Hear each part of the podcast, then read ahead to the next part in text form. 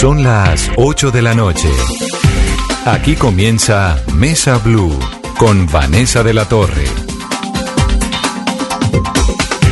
Pues han pasado dos meses desde ese 8 de enero del 2020, cuando por primera vez la prensa del mundo habló de una misteriosa neumonía que se había originado en China. El día anterior, la Organización Mundial de la Salud había identificado el 7 de enero el coronavirus como un nuevo elemento que aparecía en la ciencia. En ese momento solamente había 60 casos y ningún fallecido. Ese 31 de diciembre, las autoridades chinas habían hablado de la aparición en la ciudad de Wuhan, que es una ciudad de 11 millones de habitantes, de una serie de casos que se parecían a la gripa, que se parecían a la neumonía y que tenían un origen muy raro, muy desconocido, con unos síntomas similares. Fiebre alta, ahogamiento y tos, lo más parecido a una neumonía. Hoy en día esto es una pandemia. La pandemia significa que tiene una transmisión sostenida, constante, global, en por lo menos tres regiones distintas. En este momento la pandemia pues está en todo el planeta. No tiene relación alguna con la letalidad, sino con la velocidad de su contagio con lo mucho que se transmite y con la extensión geográfica. Esas, digamos, son las características de esta pandemia que estamos viviendo, que se llama coronavirus y que tiene en este momento 16 casos en Colombia. Han salido negativos 1.158. Hay en América 2.079. Hay en el mundo 133.860 casos en 116 países. Algunos con experiencias muy afortunadas, como es el caso de China, que después de dos meses logró, digamos, contener esta enfermedad, y algunos con episodios muy preocupantes, como es el caso de Italia y como es el caso de España. ¿Qué hay que hacer? Pues primero tomársela muy en serio. Y por eso la seriedad de este programa estamos haciéndolo con Ricardo Espina, que es el jefe del servicio informativo de Blue Radio. Se encuentra en un lugar distinto al que me encuentro yo y en otro lugar está Carolina Trinidad para que no estemos juntos, que es lo que está tratando de decir el gobierno colombiano. Si usted puede quedarse en su casa el más tiempo posible, si puede alejarse de la gente, si puede evitar los lugares de contagio, entonces hágalo tómeselo en serio para que sea como China el episodio que duró dos o tres meses y no sea como Italia o como España, que es lo que estamos viendo, que realmente pues tiene unas cifras muy preocupantes. ¿Qué hay que hacer? Aislarse. Lo que viene, muy seguramente la semana entrante, habrán cierres de universidades y de colegios, muy seguramente se reducirá esa medida de la cantidad de gente que debe estar juntas en espacios públicos. En ese momento estamos en 500 personas, seguramente llegaremos a 100 o incluso a 50. ¿Qué seguirá? Seguramente las principales ciudades se cerrarán. ¿Esto qué significa? Pues que se tiene que guardar todo el mundo. Eso se llama cuarentena. Está ocurriendo en ese momento en países europeos. Italia es una nación entera y está cerrada. España está también casi cerrada porque es la forma como se ha ido probando, como los chinos y los de Hong Kong y los de Corea del Norte lograron entender que es la manera como la humanidad puede frenar esto que se llama pandemia. ¿Tiene unas ventajas en relación con las anteriores? Sí, por supuesto, la ciencia hoy en día pues es distinta, mucho mejor de lo que era antes. El 80% de los casos son leves, un porcentaje del 20% más o menos tiene eh, unos síntomas similares a la neumonía y de eso un 5% puede ser mortal, pero la verdad es que hay mucha gente, un 80% de quienes realmente superan esta enfermedad parte de la solución, y esto es clave, está en las manos, en las suyas, en las mías y en las de todos.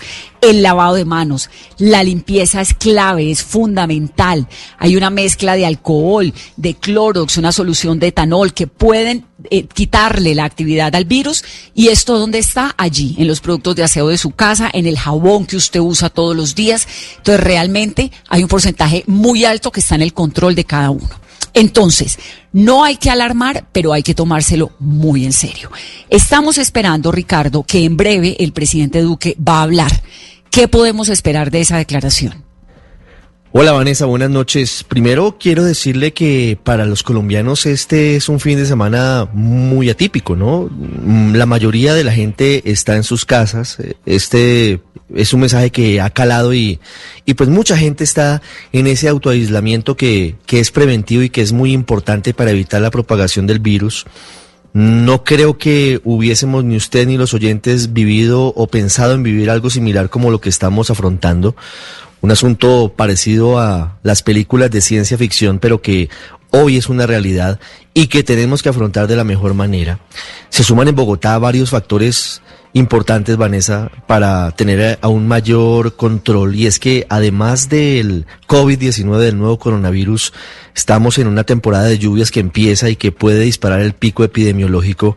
Y a eso súmele los incendios de los llanos orientales que también aumenta la contaminación. Entonces, hay una cantidad de factores que juegan en contra del sistema de salud que es, como usted lo decía, lo fundamental en este momento, mantenerlo descongestionado, mantenerlo sin mayores complicaciones y, permitir que podamos todos tener eh, un tratamiento adecuado.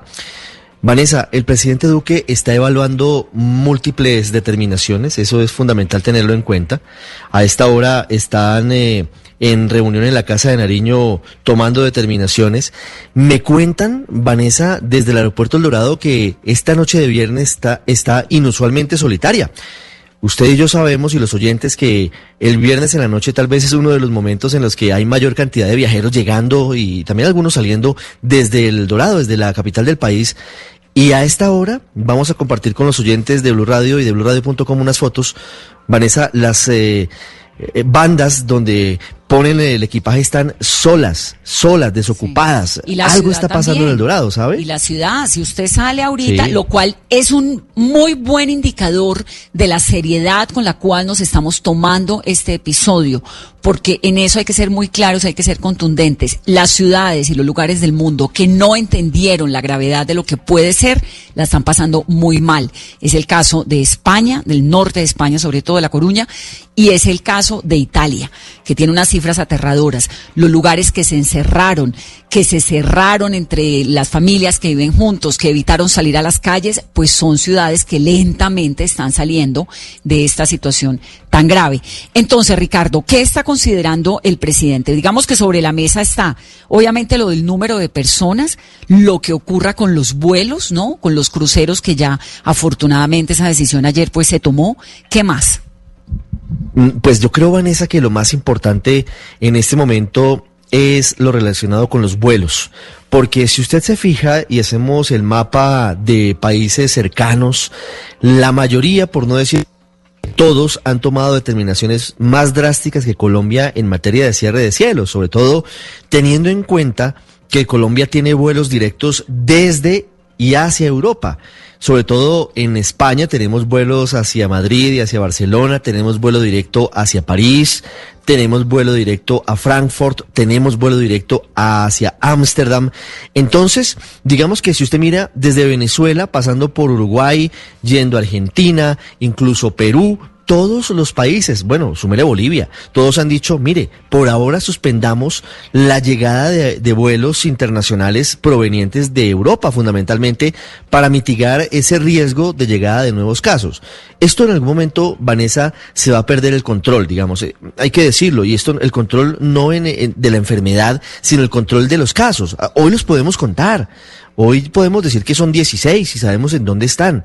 Pero en algún momento eso se va a diseminar de tal manera que no vamos a poder saber en qué momento ya empieza a transmitirse de una persona en Colombia a otra persona en Colombia, que es cuando pasamos a otra fase. Sí, cuando dejamos de ser casos. Si lo vemos, Vanessa, yo creo que la, decisión del presidente Duque que están evaluando a esta hora debe ser fundamentalmente esa, porque muchos sectores le están pidiendo, incluso la alcaldesa Claudia López le pide, hombre, eh, con todo el respeto, dice, es el momento de tomar decisiones un poquito más, más audaces en materia de control de los vuelos y de los aeropuertos. Bueno, en cuanto entre el presidente Duque a hablar, por supuesto lo vamos a tener aquí en vivo en este programa, son las 8 y 11. Hemos querido invitar a Tatiana Barreto, que es psicóloga clínica de la Universidad de La Sabana, porque aquí hay un componente muy fuerte y es el componente emocional. Los nervios, nos estamos enfrentando a una situación que es sin duda nueva, que nadie de nuestra generación había tenido, que tiene obviamente estos elementos de la clínica que le dan a uno cierto alivio, ¿no? El saber que en este momento la vacuna pues está, eh, todos los científicos que tienen que ver con vacunas en el mundo están avanzando para poder entregar ese resultado, pero lo cierto es que es una situación nueva, tensionante, donde además Ricardo se le va a tocar eventualmente encerrarse con la esposa y los hijos, ¿no? Durante un tiempo. Entonces... Tengo una amiga que decía, no, la verdadera pandemia es, la cantidad de divorcios que se van a salir después de uno convivir encerrado 24 horas con los suyos. Pero eso, pero eso, hacia allá vamos, seguramente. Claro, pero todo tiene un componente estresante, lo que hay en la calle, lo que se escucha en las noticias, el hecho de usted tener unos niños en la casa, que esto va a ocurrir la semana entrante muy seguramente, los universitarios estudiando vía virtual, bueno, todo esto. La doctora Tatiana Barreto, como lo digo, es psicóloga clínica, me encanta tenerla en el programa. Tatiana, bienvenida. Muy buenas noches, Vanessa, de igual manera. Gracias por la invitación. ¿Hay una tensión especial, una ansiedad especial ahora? Se vive, se siente alrededor, se comenta y la, muchas personas eh, no llevando el conteo de quienes eh, están enfermos, qué está pasando, los síntomas. Y eso por un lado positivo, pero por el otro lado también podría llegar a ser una señal, ¿no? Que, que podría de alguna manera anticipar cosas que, que, fueran negativas, ¿no? También es importante decir que el, miedo, la ansiedad, cuando están en su máximo nivel, pueden ocasionar, pues, incluso eh, cosas como los pánicos colectivos, situaciones que podrían haber, sí, que podrían ser más graves incluso que lo que está pasando. Entonces, tomar todas las precauciones y entender que es natural que las personas estemos sintiendo miedo y aquí yo creo que nos incluimos todos porque el miedo es natural, ¿no? Es, eh, hace parte de la experiencia humana. ¿Y por qué nos da miedo ahora? Pues porque venimos a una cosa básica todos los seres vivos y es que estamos aquí para sobrevivir. Y cuando esa eh, sobrevida se ve atacada, se, nos vemos vulnerables, pues sentimos temor porque creemos o vemos realmente que hay una situación que sobrepasa nuestra capacidad, a la cual no tenemos una respuesta inmediata, aun cuando estamos viendo evidentemente eso que, que estamos diciendo, ¿no? Es decir, unas medidas que se están tomando de parte de todas las instancias porque además es, una manera distinta de relacionarnos entre nosotros, empezando por el saludo, ¿no?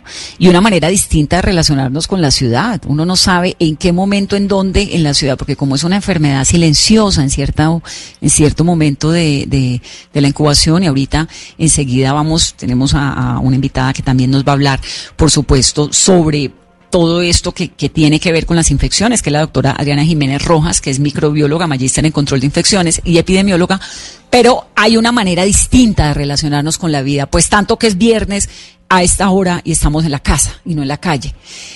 ¿En qué momento uno sabe, Tatiana, que, que esa preocupación se puede desbordar? ¿Cuáles son los síntomas? Es decir, mire, pilas que se le está yendo la mano. Bueno, hay unos síntomas eh, que son respuestas emocionales, otras que son cognitivas y otras que son físicas como tal. Entonces, dentro de las cognitivas que tenemos, una serie de pensamientos intrusivos que están relacionados constantemente con este evento. Entonces, si bien quiero estar informado, quiero saber qué es lo que está pasando, cuando el número de veces en las que yo entro ¿no? A, la, mi computadora, a mi ordenadora, lo que sea, buscar información cuando estoy tan atenta de, aun cuando no estoy cercano a una situación que es latente, ¿no? Porque si, si, bien estamos aquí teniendo casos, pues no es el país que tenga una mayor alerta, ¿no? Eso quiere decir que ya estamos nosotros sobreinvolucrados en la situación, es decir, que nosotros puede ser que seamos unas personas realistas pero magnificar las cosas podría tener eh, ya dificultades. La otra señal es lo, la emocional, es decir, que yo todo el tiempo tenga un miedo excesivo, que esté queriendo proteger a los míos, incluso hay personas de pronto tendientes al llanto, a tener también como estas emociones encontradas de, de pensar que están, que podemos estar cercanos ¿no? a un evento que podría cobrarnos la vida, o sobre todo la vida de los seres queridos, ¿no? Aquí hay otra situación y es que también estamos aprendiendo a cuidarnos, no solo por nosotros, sino por los demás. Y ese sí es un efecto positivo de esto, ¿no? No escuchan a las personas decir es que yo tengo a mis padres, tengo mis hijos, tengo mi... Sí, es decir, que ya ese salir a la calle y encontrarme con otros ya no hace parte de la cotidianidad, sino que puedo también estar pensando si allá yo me contagio, puedo es poner en riesgo a, a, los, a los queridos, ¿no? A los seres queridos, y eso es algo muy importante. Y el tercero es lo físico.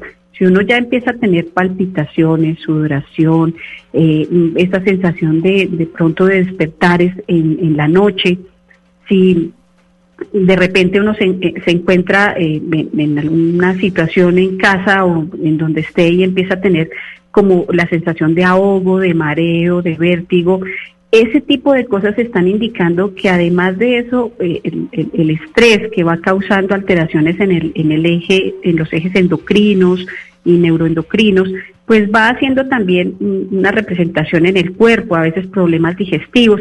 ¿Qué quiere decir? Que yo sí estoy prestando más atención a esta situación, pero lo estoy canalizando de pronto de la manera no correcta. Y aquí es muy importante que las personas, todos comprendamos que el, el excesivo estrés o miedo lo que también hace, además de todo, es disminuir el potencial ¿no? del, del sistema inmune.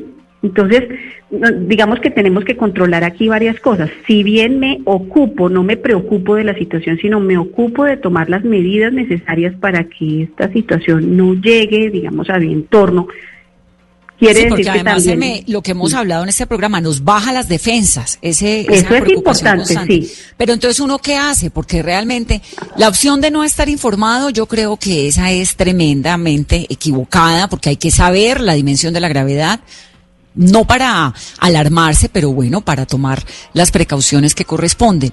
Sentir miedo es lo usual, ¿no? Lo normal. Digamos que aquí le da uno un poquito de tranquilidad que dice los niños aparentemente no son eh, como el objetivo principal de, de, de, esta pandemia, sino que son lamentablemente las personas mayores, pero hay como cierta tranquilidad o cierto alivio con los niños, pero la verdad es que es una situación muy compleja. ¿Cómo hace uno para manejarla? Claro, entonces es aquí muy importante empezar a identificar esos pensamientos que me están generando malestar Para que podamos no solamente estar pensando constantemente en la enfermedad, sino más bien en la forma de prevenirla, que es lo que yo creo que ha sido positivo también ahora que ustedes mencionaban el, la forma en la que la ciudad se está comportando hoy. Eh, es decir, que nos estamos organizando en colectivo para poder responder a, una, a, esto que está sucediendo y, y, pareciera que ahora como que internamente todos sí hemos entendido que esta es una misión que cada uno puede hacer y que puede contribuir positivamente y me parece que ahí ya nos está indicando que los pensamientos están orientados hacia la solución y no hacia, hacia la preocupación o el, excesivo no eh, carácter a veces destructor que podemos llegar a tener los seres humanos. En segundo lugar, sería también reconocer, perdona, las respuestas emocionales y también aceptarlas. Sí, tengo miedo y, me doy el permiso de tener el miedo, pero también elimino el miedo para, para empezar a sentir pues una sensación de, de, de mayor tranquilidad en la medida en que tomo las, las precauciones. Señora. Doctora, y es que en estas alteraciones a la cotidianidad, por ejemplo, hay personas que le temen al aislamiento, a quedarse en casa, en el apartamento. ¿Cómo intentar superar ese desespero al que pueden llegar muchas personas por quedarse en la casa todo un día? Claro, pero aquí también hay dos cosas importantes y es que cuando hay dos situaciones y una es altamente peligrosa o nociva, aun cuando la segunda no me guste, como sería este caso del aislamiento, yo la voy a preferir porque me da ventaja sobre la situación, ¿sí? Entonces, en otras circunstancias, si de repente simplemente eh, un gobierno o una situación dijera que no podemos salir, pues nosotros nos veríamos no, no empezaríamos a decir que estamos acorralados, que estamos siendo privados de nuestra libertad, y etcétera. Pero creo que aquí lo que también ha entendido la gente y que incluso yo lo he escuchado es que también algunos piensan que, que es beneficioso que por primera vez estemos más pensando en las personas que quizás en las instituciones, ¿no? Y eso es muy valioso. Es decir, que a las personas les estemos diciendo, a los estudiantes, los estemos cuidando y les estemos diciendo, eh, podemos hacer una excepción y puede usted quedarse en casa. Y también eh, se escuchan muchas cosas que han empezado a pasar en los hogares, ¿no? Esa forma de encontrarnos y de, y de entender que a veces la vida también puede parar y puede ser distinta, que nosotros podemos tener un ritmo y ver ese aislamiento no como un aislamiento, sino como un encuentro con esas personas que están cercanas y que nuestra casa también es un lugar que podemos disfrutar, ¿sí? Y que podemos hacer cosas aun cuando no estemos en la calle, porque creo que es que nos hemos vuelto sí muy muy al pensamiento de que todo lo atractivo está afuera, ¿no? Y, también hoy es un momento de mirar las cosas y creo que el, mundo, ¿no? La naturaleza misma a veces nos está mostrando que hay que reorganizar el universo.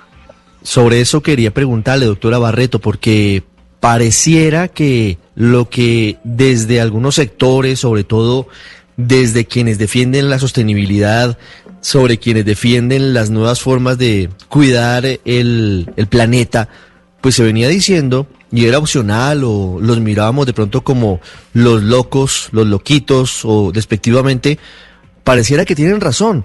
¿Será que esta nueva forma de ver el mundo, de hacerlo más sostenible, de no tener que usar el carro para ir y venir, así sea una sola persona en, en el vehículo, de estar en la casa, de aprovechar la tecnología llegó para quedarse con motivo de la coyuntura del nuevo coronavirus?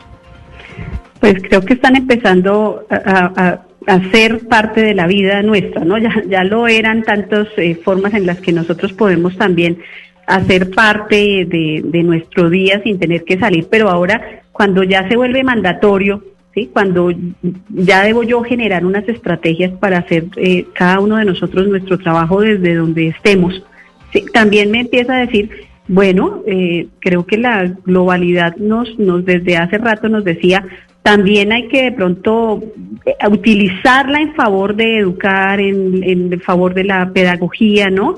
De, de, encontrar la manera de que esto no sea solamente una forma de, de, mercadeo que tenemos a veces, ¿no? Y ese consumo excesivo de las redes para otras cosas, sino también para poder estar en casa y seguir avanzando en los procesos, ¿no? Entonces, eh, ahora ya muchas universidades instituciones pues estamos pensando en, bueno, eh, ¿qué va a seguir las próximas semanas? Y seguramente será enfrentarnos a eso, ¿no? Ya de verdad la virtualidad en, en pro de entender que quizás también desde nuestras casas podemos hacer mucho. Seguramente los índices van a cambiar, ¿no? De la de todo lo que va a pasar con la contaminación y una serie de cosas que nos mostrarán y de pronto esto será ejemplo para para entender que ha llegado una nueva forma de, de vida y sobre todo como sentirse uno realmente vulnerable, porque es que la vulnerabilidad del ser humano ha estado ligada a las guerras, que mal que bien son conflictos bélicos decididos por los humanos, de golpe eh, a los terremotos, a las tragedias medioambientales, pero a una enfermedad de este tamaño, nuestra generación, y creo que muchas antes,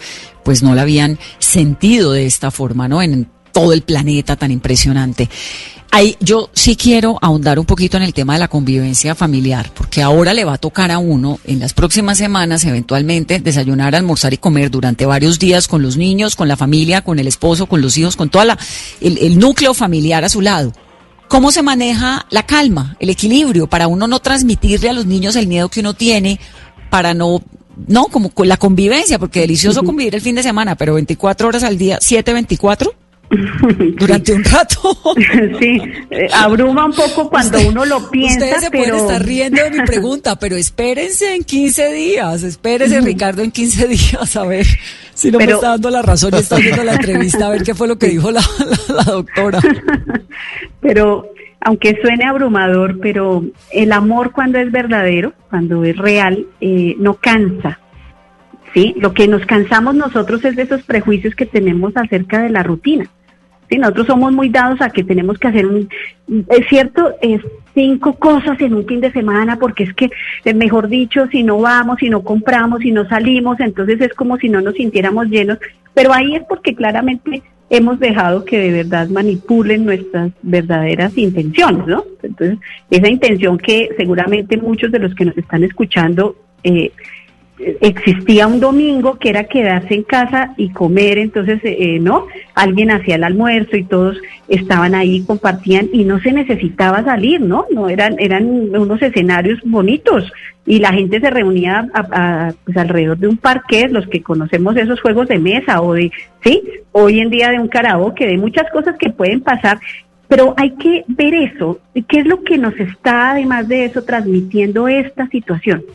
Y es que le dice a usted como papá, como mamá, que de pronto ha llegado la hora de, de entender que pues tenemos que volver de pronto a momentos más primitivos. Primero, donde cuidamos la naturaleza, ¿sí? Porque tal vez todo esto inició cuando nosotros entramos, ¿no? A, empezar a ¿no? Se dice que muchas de estas cosas ocurrieron porque también nosotros fuimos a, buscar allá, ¿no? Eh, y alteramos un orden en la naturaleza y el orden se devolvió contra nosotros. Sí. ¿Qué tal si hoy también las familias se reúnen y se y se aman y se quieren y comparten y aprenden a mirar al otro? se parece un poco a lo que ocurrió cuando cuando se fue la luz en la era en, la, en el periodo Gaviria, ¿no? que la familia se sentaba en torno a la vela a conversar. Bueno, si saquemos. Y, y además de eso nos queremos y además de eso veo al otro no como, porque es que eso es tan importante y, y, es que tiene toda la razón en la forma en que lo, lo, formula, porque es que a uno le dicen eso, pero todo un fin de semana, entonces ahora a los chinos les parece terrible, ¿no? ¿Cómo voy a durar un fin de semana sin salir? pero tal vez es porque no, porque no, como no lo hemos vivido, entonces ya nos parece extraño. Querernos nos parece extraño, acercarnos, compartir, hablar de otras cosas nos parece extraño. ¿Por qué? Porque se nos ha olvidado que como estamos al frente de un ordenador, cada quien allá chateando, escribiendo, entonces ya no sabemos la forma de hablar. Pero eso no quiere decir que no lo podamos intentar.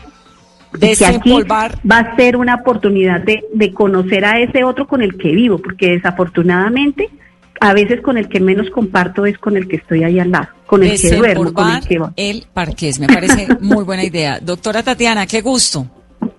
Ay, no, gracias. espero que yo no haya eh, hablado no en demasiado, pero es que este tema me parece tan bonito y creo que todos los que nos están oyendo, pues ojalá podamos vivir esta situación, podamos salir adelante, eh, conservemos la calma, controlemos nuestras emociones, nuestros síntomas físicos, que no disminuyamos nuestro potencial del sistema inmune, que eso también se fortalece con la unión, con el amor y que si nos corresponde en esta ocasión vivir esa cuarentena, pues eh, qué bueno que podamos compartirla con alguien que está ahí cerca, que decidió compartir la vida con nosotros, un, compañero de vida y máxime unos hijos, ¿no? Que, que los tenemos, que los queremos, que los queremos cuidar y que ojalá todos aprendamos de me gusta me, gusta esa actitud me parece bien productiva y sobre todo que le mete un poquito de buena onda a esta situación tan angustiante que estamos viviendo. Gracias es la doctora Tatiana Barreto.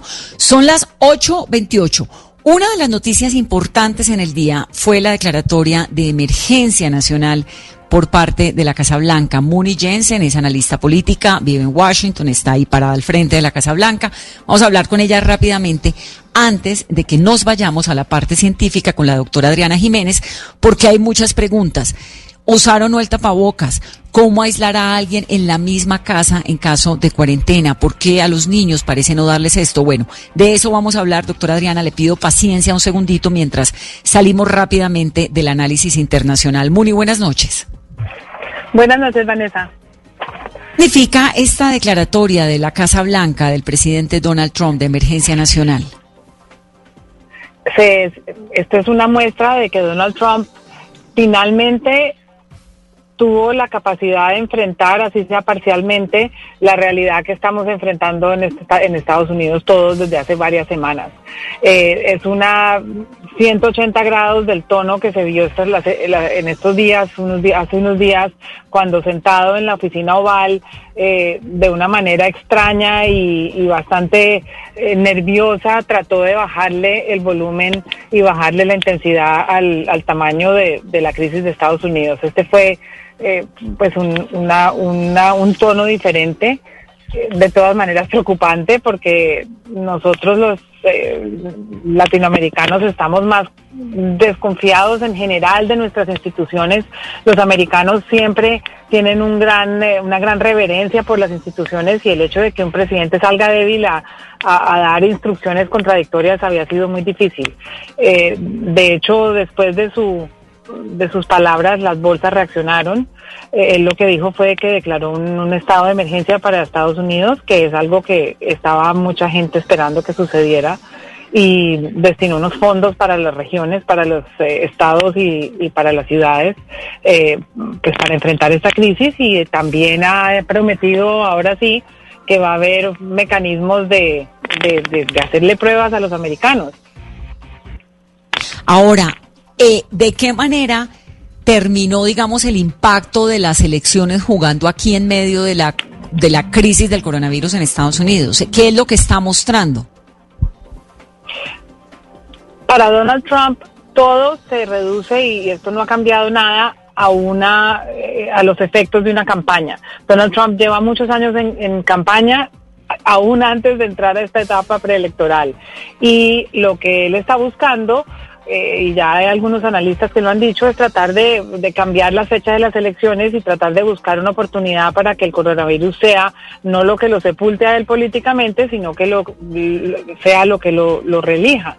Eh, evidentemente las elecciones no las cambia el presidente, sino el Congreso, pero sí hay eh, ya algunas primarias de distintos estados que están cambiando de fecha y, y Trump está sacando, tratando de sacar tajada de, de, esta crisis para fines electorales, criticando a sus rivales y, y, volviendo todo esto una cuestión electoral. Sí, Muni, por un lado va la, la realidad política con la que vive el presidente Trump, primero negando la gravedad de, de esta pandemia y ahora intentando rectificar y buscando réditos electorales. Pero por otro lado va la gente que, como usted lo dice, desde hace semanas están en alerta Hoy hemos visto una cantidad de imágenes, fotos y videos de los supermercados completamente vacíos, los estantes sin ningún producto. Eh, y eso, pues, de alguna manera indica que, que los eh, estadounidenses se preparan para situaciones muy complicadas. ¿En qué momento se le podría voltear la idea a Trump de intentar sacar réditos políticos de todo esto y eventualmente sí se le pudiera convertir en un lastre electoral? Ya se le ha convertido en un lastre electoral, no solamente por su manejo de la crisis, sino por el impacto económico que ha tenido. Eh, creo que hasta el momento la bandera más importante de Donald Trump era la bonanza económica que ha vivido Estados Unidos durante su mandato y eso se colapsó y se, se va a colapsar aún más en la medida que se cierren eh, las, los, pues, los negocios. Aquí estoy en la calle 16, coincidencialmente, cuando ustedes llamaron, esto es un desierto, todos los restaurantes tienen muchas mesas disponibles, hay poca gente en la calle, creo que este fin de semana y los supermercados lo reflejan, los americanos cayeron en cuenta que se tienen que meter a la casa. Y, y, ha sido un golpe difícil a nivel familiar, a nivel de la sociedad, pero creo que mucho antes de que hablara Trump empezó a generarse una sensación de aquí no hay nadie mandando. Eh, otros tomaron la, la, delantera. Aquí han sido importantes los gobernadores, los alcaldes, el sector privado que ha llevado a sus trabajadores a casa mucho antes de la declaración de emergencia.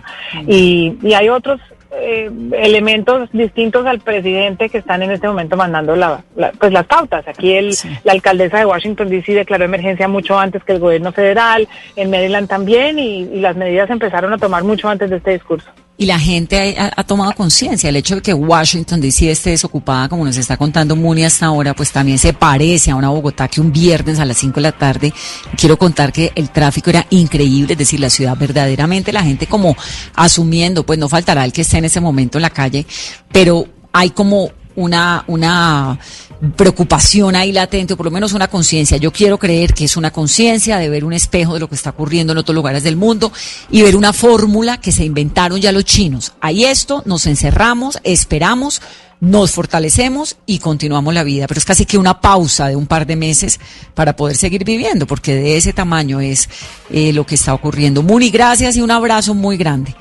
Guardadita me hace el favor, que la necesitamos. Ya mismo me voy a guardar. Sí, señora. Mande foto además, porque estamos aquí con hashtag Mesa Blue. Vamos a empezar a compartir las fotos de todo el mundo guardado en su casa un viernes a las 8.35. Saludo a la doctora Adriana Jiménez rápidamente. Doctora, un gusto tenerla. Buenas noches. Saludo Gracias por, a todos. Gracias por su paciencia. Tengo que ir a Venezuela porque hay un anuncio importante de Nicolás Maduro, pero rápidamente el tema del tapabocas y volvemos con usted ahorita en breve. ¿Por qué uno ve en las imágenes de Wuhan en China desde el 7 de enero todo el mundo con tapabocas? ¿Por qué en Hong Kong todo el mundo con tapabocas y en Bogotá le dicen a uno que no use tapabocas? Buena pregunta. eh, yo creo que hay un poco de desinformación. La gente se ha insistido tanto en el tema del lavado de manos que la gente aún me pregunta si el virus se transmite por el aire. Y el virus sí se transmite por el aire. Lo que pasa es que el virus queda depositado en las superficies cuando ustedes tocan la superficie con sus manos eh, y después se lleva su mano a la cara, pues está auto inoculando el virus. Pero el virus, su forma básica de transmisión es por vía aérea. Entonces, digamos que el tapabocas sí tiene un, un efecto protector importante para la contención de esta enfermedad y debe ser usado principalmente por las personas sintomáticas. Ahora, que el uso del tapabocas en las personas que no tienen síntomas pudiera prevenir que uno se contagie de la enfermedad, pues esa respuesta desde el punto de vista científico no la podemos tener. Pudiéramos decir que hay cierta eh, fundamento racional que si usted se va a subir a un transmilenio donde va a tener las personas respirándole en la cara, pues pudiera ser una medida prudente usar un tapabocas corriente también en esos escenarios. Hablaba con una persona que está en Hong Kong más temprano y me decía, mire, lo del tapabocas acá en Hong Kong es obligatorio, nadie puede salir sin tapabocas. Además, por una razón, porque como hay un porcentaje muy grande de gente que no tiene síntomas, entonces cuando usted se pone el tapabocas, usted primero está mandando un mensaje a la ciudad, que es un mensaje social de decir aquí hay algo, que eso pues por supuesto tiene una implicación como en la manera como nos cuidamos, pero además usted se pone el tapabocas y si usted no tiene síntomas, pero tiene la enfermedad, usted no está contagiando a los demás. Yo creo que ese pedacito nos está faltando y después, digamos, de la cantidad de preguntas que me he hecho en torno al tapabocas, creo que, que eventualmente vamos a terminar el tapabocas, sobre todo, ¿no? Yo creo, sí, yo creo que sobre todo en la siguiente fase, que es la fase de contención, eh, yo creo que se debe contemplar como una buena posibilidad, porque nadie puede decir, nadie puede llegar a decir, no, es que eso no va a servir para nada. Pero en la fase de contención, cuando el virus ya esté circulando, en Colombia de persona a persona, yo pienso que sí tiene un fundamento biológico para ser usado. Doctora, ¿me espera? Me tengo que ir a Venezuela con Santiago Martínez, tengo que ir a Cuña rápidamente. Pausa rápidamente, regresamos con Venezuela porque hay anuncio de Nicolás Maduro. Volvemos en breve en Mesa Blue. Continuamos en Mesa Blue. Santiago Martínez está en Caracas, hay anuncio de Nicolás Maduro. Santiago. Hola Vanessa, buenas noches para ti. Aquí son ya las 9 y 41. Efectivamente, Nicolás Maduro habla esta hora en cadena de radio y televisión. Ha dicho varias cosas. Primero, ha decretado, y es es lo más importante, estado de alarma en Venezuela para, dice él, tomar decisiones estratégicas y drásticas que protejan al país de la pandemia del coronavirus. Dijo que la suspensión de clases de en todos los niveles, es decir, de kinder a universidad, es hasta nuevo aviso y adelanta además, y también es importante decirlo, una suspensión total de actividades laborales, aunque eso estaría en estudio aún, pero es lo que se puede venir en los próximos días, en las próximas horas. Dijo además que el objetivo y la decisión que él va a tomar es cortar, y esto lo digo textualmente, cortar la cadena de conexión del coronavirus. Es decir, que todas las personas eh, que sean diagnosticadas y relacionadas con estas personas entren en cuarentena y además restringir al máximo la movilidad. Y además acaba de anunciar ahorita un anuncio un poco eh, extraño que uno se entiende, pero lo está tratando de explicar, y es que él dice que vienen ejercicios militares a partir de este fin de semana, que se llaman Escudo Bolivariano Salud Segura donde, es lo que más o menos entendemos, la Fuerza Armada va a practicar o ver cómo se cierran prácticamente ciudades o regiones o sitios eh, que podrían tener coronavirus para poder eh, pues, cerrar ciudades y entrar en una cuarentena colectiva, porque se también lo llama una cuarentena colectiva o cuarentena social. Es lo que dice Nicolás Maduro a esta hora en esta cadena de radio y televisión cuando son acá ya las 9 y 43 de la noche. Vanessa. Fiebre, dificultad para respirar o dolor en el tórax acuda al consultorio popular más cercano a tu domicilio. ¿Cuántos casos hay en Venezuela? Confirmados, Vanessa, oficialmente dos. Solamente anunciado esta mañana por la vicepresidenta Desi Rodríguez, dos personas que llegaron en dos vuelos Madrid-Caracas de la aerolínea Iberia, el 5 de marzo y el 8 de marzo. Pero todas las personas que iban en ese vuelo, obviamente, están siendo ubicadas. Nicolás Maduro dijo al comienzo que todas ya están ubicadas. Por ejemplo, hay dos en Maracaibo, cerca de la frontera con Colombia, que están en vigilancia. Hay dos al oriente del país, en la eh, ciudad de Lecherías, esto es el estado eh, Anzuategui, y hay varias personas, obviamente, acá en Caracas, porque este vuelo llegó a, Caracas. Pero realmente confirmados por el gobierno, hasta ahora solamente dos eh, positivos. Una mujer de 41 años y un hombre de 52. Sí, decisiones muy drásticas son las que está anunciando el presidente de Venezuela, Nicolás Maduro, que le dejan a uno la sensación de que o tal vez tiene más información de casos, ¿no? o realmente está teniendo una proyección frente a lo que puede pasar con la enfermedad. Él también intentó decir que en China se hicieron las cosas bien como eran y que en Europa no, que en Europa subestimaron la enfermedad y que él va a adoptar el modelo chino y bueno, el modelo chino básicamente se, basó en cerrar ciudades, en cerrar el país, cosa que en Europa aún no ha pasado o no, no pasó tan rápido como en China y él ha dicho pues que él se va a tratar de copiar del modelo chino para cortar de raíz los casos de coronavirus. Sí, el modelo chino pues fue el que donde nació y donde en ese momento eh, pudieron contener la enfermedad. Santiago, gracias. Seguro, Vanessa, feliz noche. Claro, ¿qué pasa con el anuncio del presidente Duque? Lo que nos dicen, Vanessa, a esta hora es que al parecer no hablaría el presidente Iván Duque, sino lo haría el ministro de Salud, Fernando Ruiz. Están esperando ahí todos los medios están alertas a que sean llamados al salón de conferencias donde se puede dar esta declaración. Y también lo que nos confirman, Vanessa, a esta hora es que Puerto Rico confirma los tres primeros casos de coronavirus en la isla. Hoy se han confirmado por primera vez casos en Uruguay, Guatemala y, como nos contaba Santiago, en Venezuela y los tres primeros también de Puerto Rico. ¿Qué sabemos de los casos nuevos de Colombia? Bueno, de los casos nuevos. no, todos son nuevos. Y, y, recordar, Vanessa, que hace ocho días a esta hora estábamos hablando hasta ahora del primer caso. Y hoy en Colombia son 12 mujeres y 4 hombres. Hoy se conocieron siete casos, dos casos en Neiva de dos mujeres adultas mayores que están estables pero hospitalizadas, dos mujeres en Bogotá, una de 34 y 32 años. La información que se conoce es que una de ellas venía de un viaje de España y las dos están en aislamiento preventivo en sus casas. También los últimos tres casos que se conocieron esta tarde, una mujer adulta mayor de Bogotá con antecedentes de desplazamiento desde Italia, también otra mujer adulta eh, del departamento del Meta con antecedentes de viaje a España, llegó al país el 3 de marzo y presentó los síntomas el 9 de marzo. Un hombre de Palmira, esto en el departamento del Valle, con antecedentes de desplazamiento desde España, ingresó a los servicios médicos el 11 de marzo. Hay unas condiciones que está, por supuesto, analizando la alcaldía de Bogotá y las alcaldías locales y tienen que ver con los niños en los colegios. En Bogotá se estima que hay cerca de 70 mil niños de hogares muy vulnerables que les va mejor yendo al colegio todos los días que quedándose en la casa. Hay miles de niños bogotanos y niños colombianos cuyo único alimento del día tiene que ver con la institución pública a la cual van todos los días.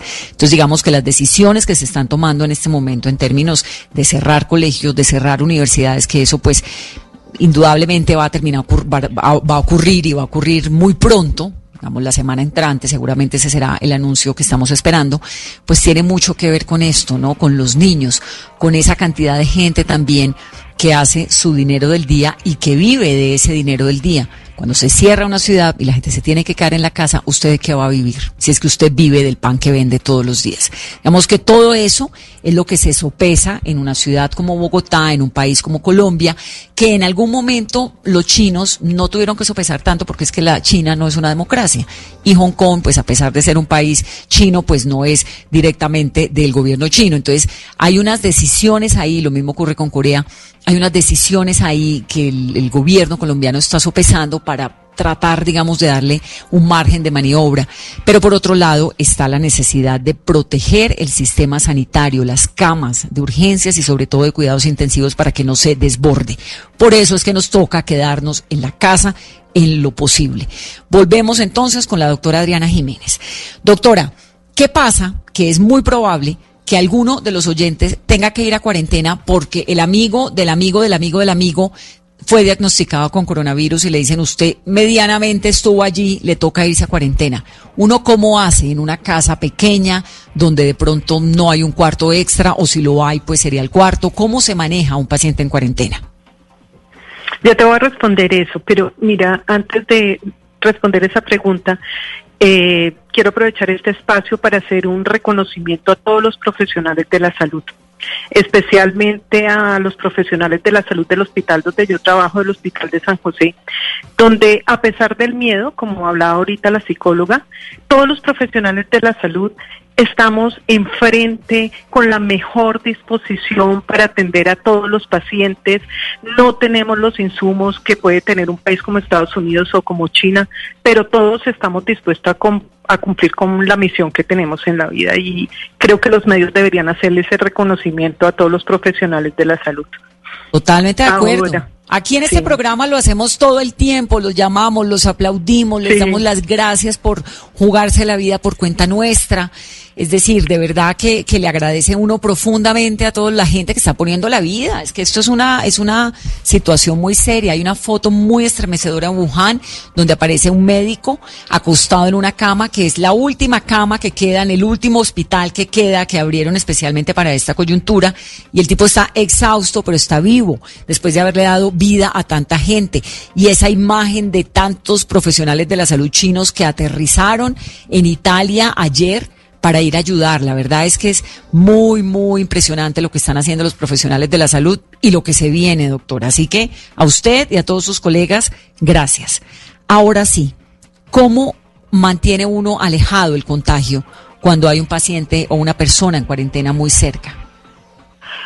Ah, una cosa importante es que cuando la persona la detectan ya como un caso sospechoso y se va a cuarentena a su casa, es probable que ya haya contagiado a los otros miembros de su casa. Eh, pero en la medida que la enfermedad progresa y la persona empieza a eliminar más virus, pues no está de más tomar todas las medidas de precaución en sus casas. No todo el mundo va a poder disponer de un solo cuarto. Si tienen un solo cuarto para tener este paciente, perfecto. Si tienen un solo baño para mantener el paciente, perfecto.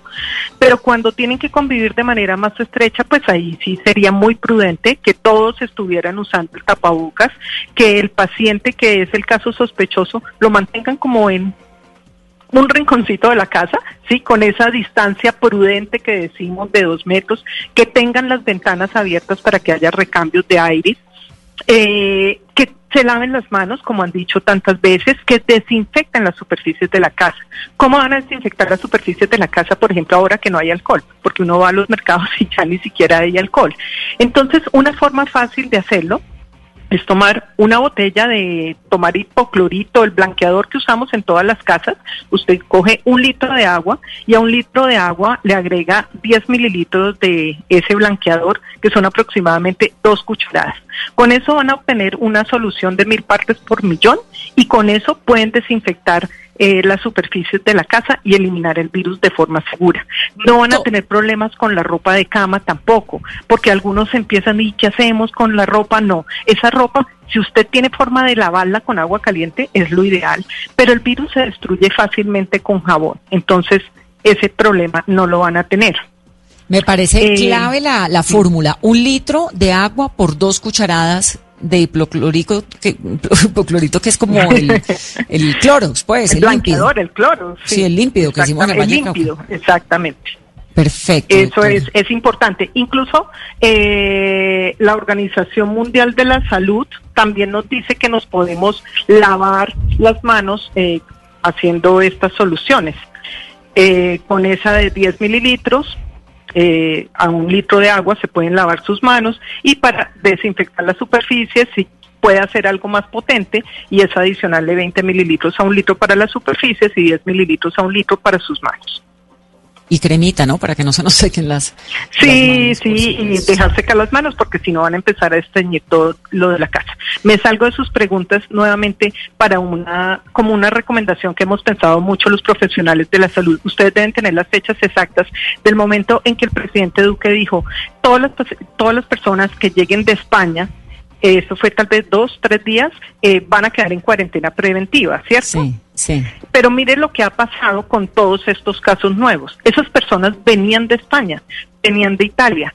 Quiere decir que esa cuarentena preventiva la tienen que hacer como retrospectiva, por lo menos a los pacientes, a las personas que hayan llegado 14 días antes de España. Hmm. no solo desde el momento que lo dijo el presidente, sino desde los días anteriores. ¿Por qué decimos 14 días? Porque más o menos se espera que en el término de 14 días ya se haya hecho manifiesta la enfermedad. Entonces la recomendación es, los que llegaron antes, también de España y de Italia, quédense guardados en sus casas. Sí, porque hasta el momento ha sido una enfermedad que ha llegado, ¿no? Una enfermedad Exactamente, así que hemos recibido, pero eventualmente tendremos que tener contagios de colombiano a colombiano viviendo, pues que no ha salido de Colombia, que es cuando se disparan los, los indicadores. Doctora, me encanta tenerla aquí. Bueno, pronto volveremos. Gracias. Bueno, mucho gusto. Es un gusto. Ahora, Carolina, la fiesta la rumba, la noche, los conciertos cancelados, los eventos masivos, bueno, aplazados por lo menos, pero en este momento hay un montón de bares, restaurantes y discotecas en Bogotá abiertos. No, además Vanessa que es viernes, viernes de quincena y la fiesta no para. Bogotá tiene eh, activa en diferentes sectores y son muy pocos los bares que han anunciado que van a cerrar, que no van a abrir este fin de semana. Adriana Santi Esteban es la directora ejecutiva nacional de Asobares. Adriana, bienvenida a Mesa Blue. Muy buenas noches, ¿cómo están? ¿Cómo están manejando ustedes esto de los bares y de la presencia masiva de personas en los lugares? Bueno, hemos hecho todo un tema de sensibilización con nuestros afiliados inicialmente, invitándolos a maximizar sus esquemas de saneamiento básico, desinfección de áreas. Algunos em, empezaron a implementar nebulizaciones de espacios, que son medidas que nos van a mitigar la presencia de eh, agentes contaminantes. ¿sí? Hemos eh, pasar. incluido en sus redes sociales, en sus pantallas, incluso algunos en material impreso. También la multiplicación de las medidas.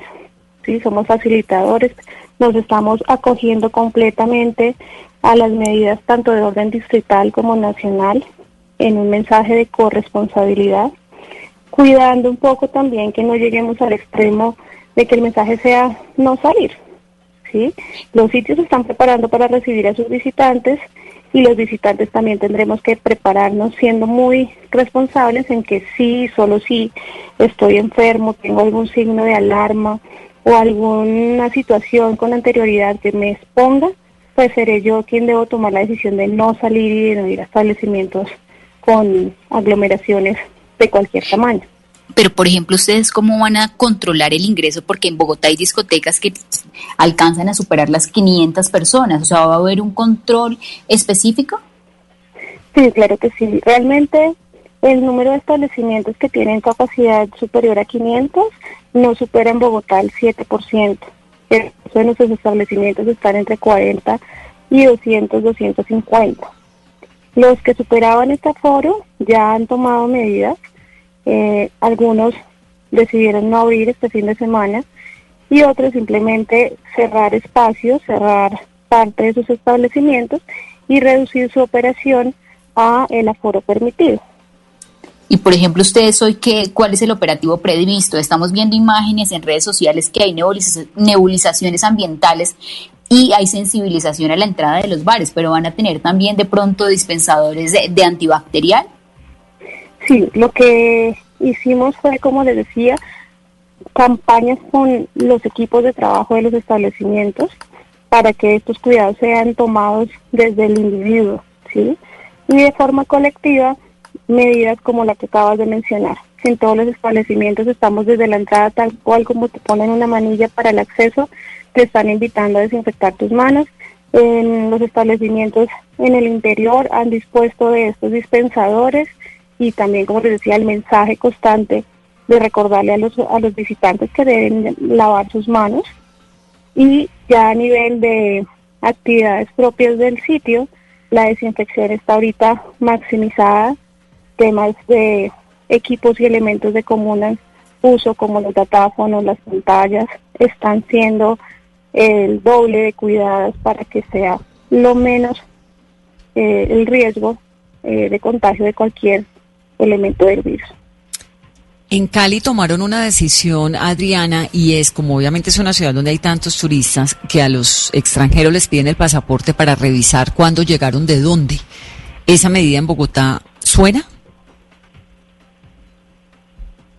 No la hemos planteado eh, acá en Bogotá.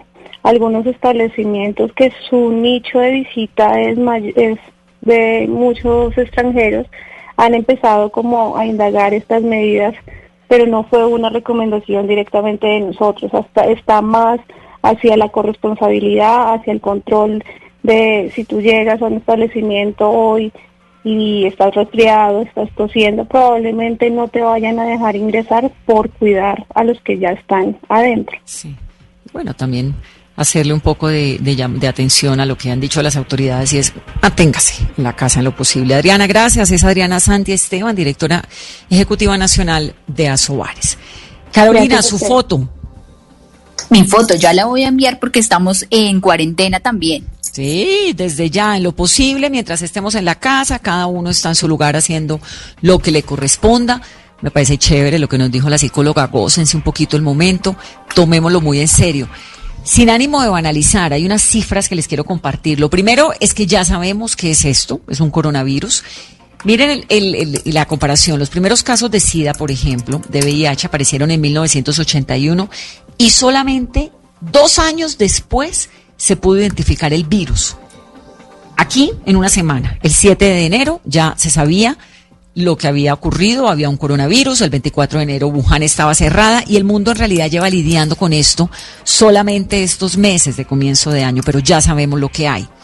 En China se controló la enfermedad.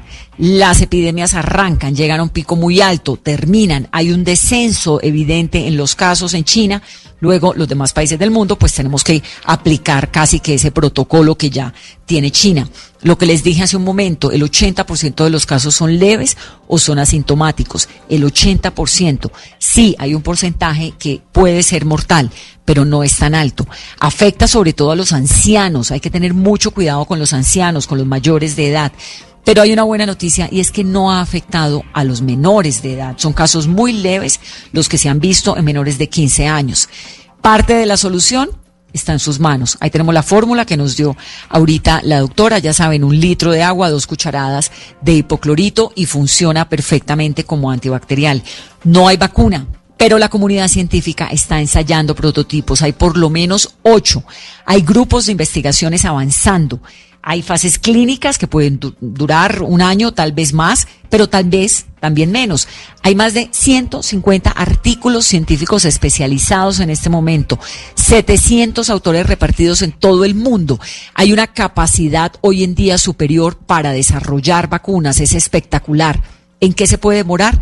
En las pruebas de toxicidad, en los efectos secundarios, en la eficacia, pero la vacuna va a estar y va a estar pronto. Hay una compañía canadiense que se llama Medicago que tiene una especie de vacuna y está trabajando en ella. Lo mismo el gobierno israelí, lo mismo una empresa que se llama biotecnológica Novavax que está también avanzando en eso. Es decir, la humanidad está preparada hoy más que nunca para lidiar con una enfermedad muy grave. Es un virus delicado, pero se ha avanzado en los tratamientos, hay ensayos clínicos avanzados. Bueno, con esto lo que les quiero decir es que la pandemia de la gripa en 1918 acabó con la vida de 25 millones de personas en seis meses.